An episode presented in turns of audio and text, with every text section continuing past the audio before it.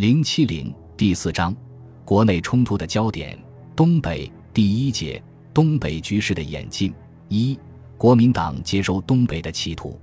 东北面积占全国的七分之一，人口占全国的十分之一，可耕地面积占全国的三分之一，铁路长度占全国的一半，可谓地域辽阔，物产丰富，交通便利，战略地位极其重要。尤其是东北工业。在中国并不发达的工业体系中占有重要地位。据1943年的统计，东北的钢铁产量占全国产量的百分之九十左右，煤产量占一半，发电能力和水泥产量占三分之二以上，在全国举足轻重。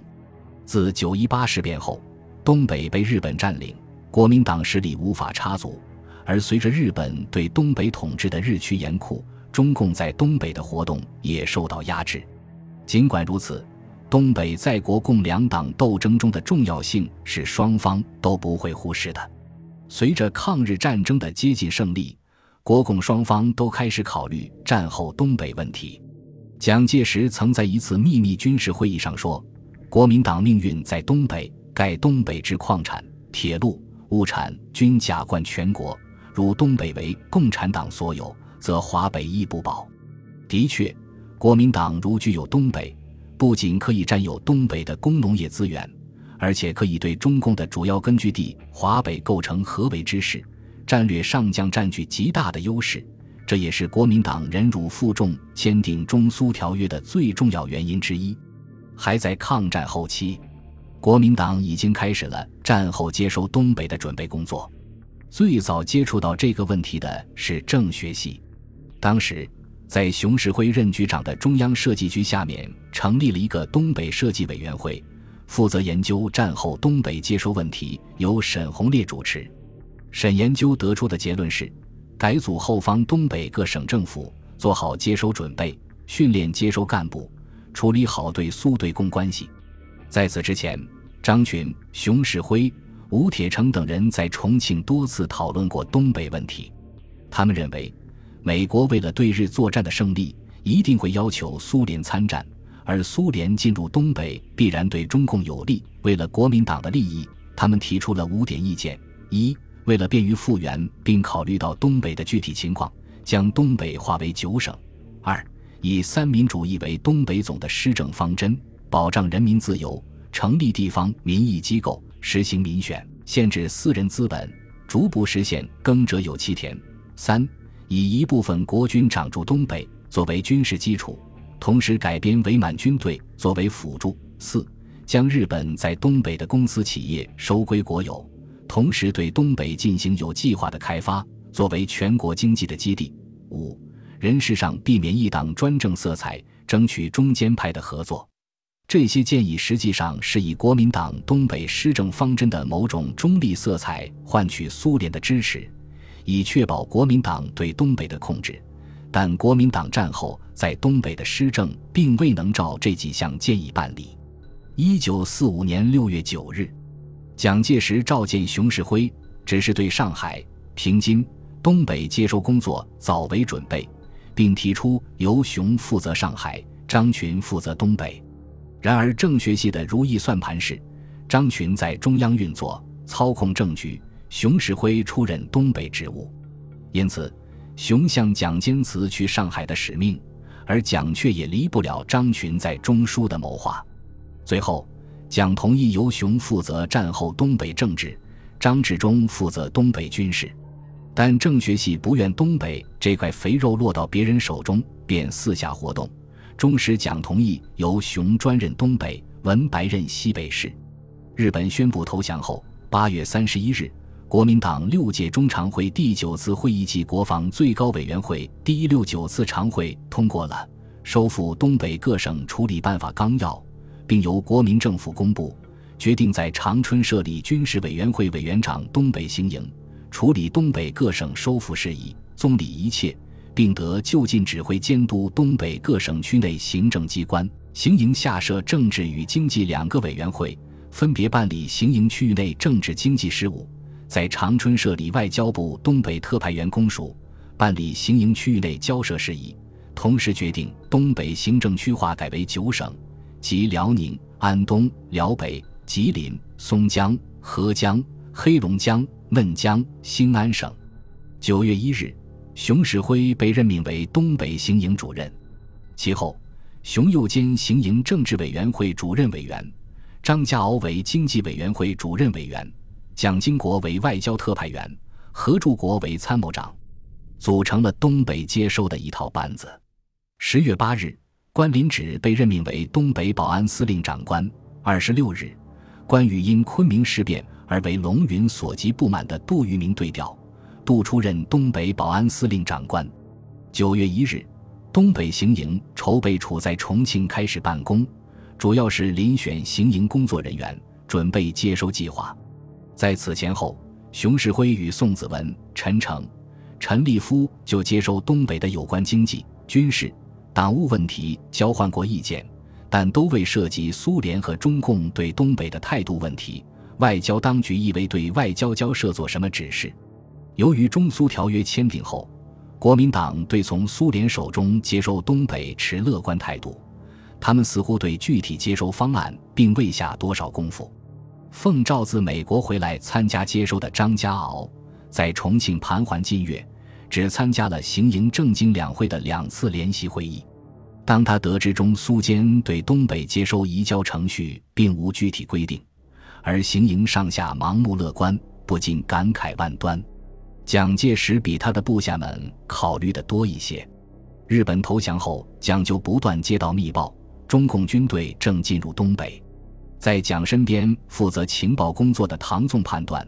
中共将转移兵力于华北城市进入东北，造成新割据局面，建议迅速派兵去东北，同时力控华北，抑制中共北上企图。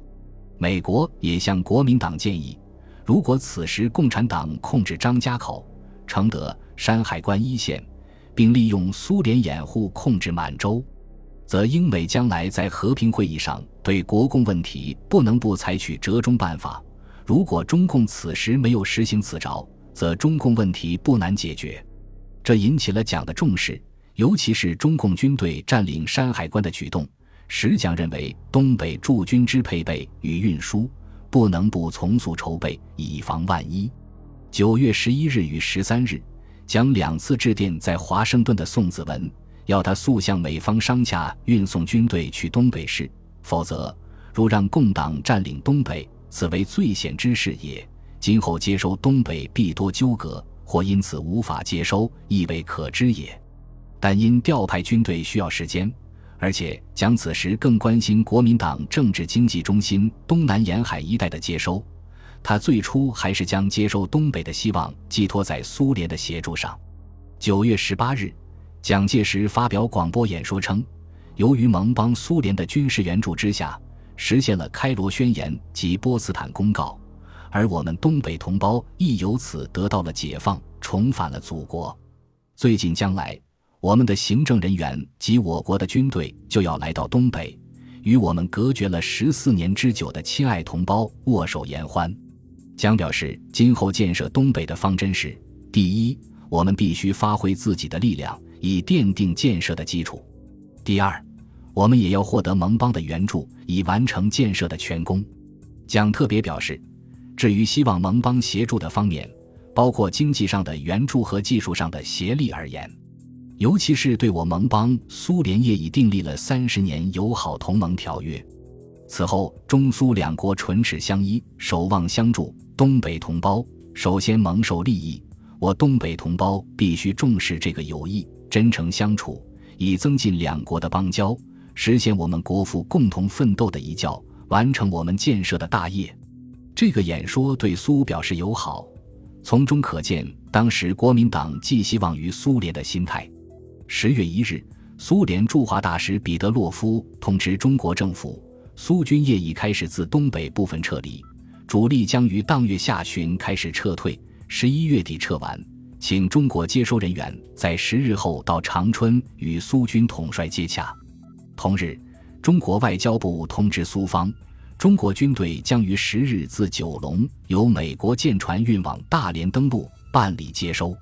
不料，苏联于五日向中国驻苏大使傅秉常询问中国军队此次登陆目的何在。又于六日正式答复称，大连为运输商品而非运输军队之港口。苏联政府坚决反对任何军队在大连登陆。虽然九日外长王世杰会见苏大使，表示中国政府对条约所规定之义务必完全履行，但中国派兵到东北登陆，绝不能认为系违反中苏条约。但苏方并未接受王的解释。苏联为何拒绝国民党政府军在大连及在东北各港登陆？牵涉到美苏国共三国四方之间的复杂关系，根本原因是苏联一直将东北视为自己的势力范围。雅尔塔协定已经充分暴露了他对东北的企图。他对美国背景浓厚的国民党在美国支持下进入东北，进而导致美国插足东北，威胁自身利益，持有相当的戒心。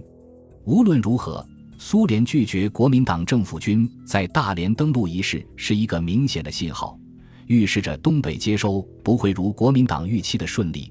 但这仍未引起国民党足够的重视。十月九日，东北行营副参谋长董艳平等先行到达长春，准备行营到后的工作事宜。十二日，熊式辉、张家敖、蒋经国及东北宣慰使莫德惠一行飞抵长春。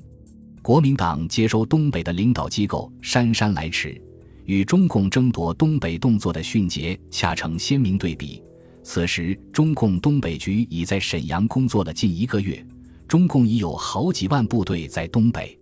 具有讽刺意味的是，熊等由苏方指派的抗联人员担任警备工作，行营用款也因既无旧币，亦无新币，又不能向苏方借用，而无法解决。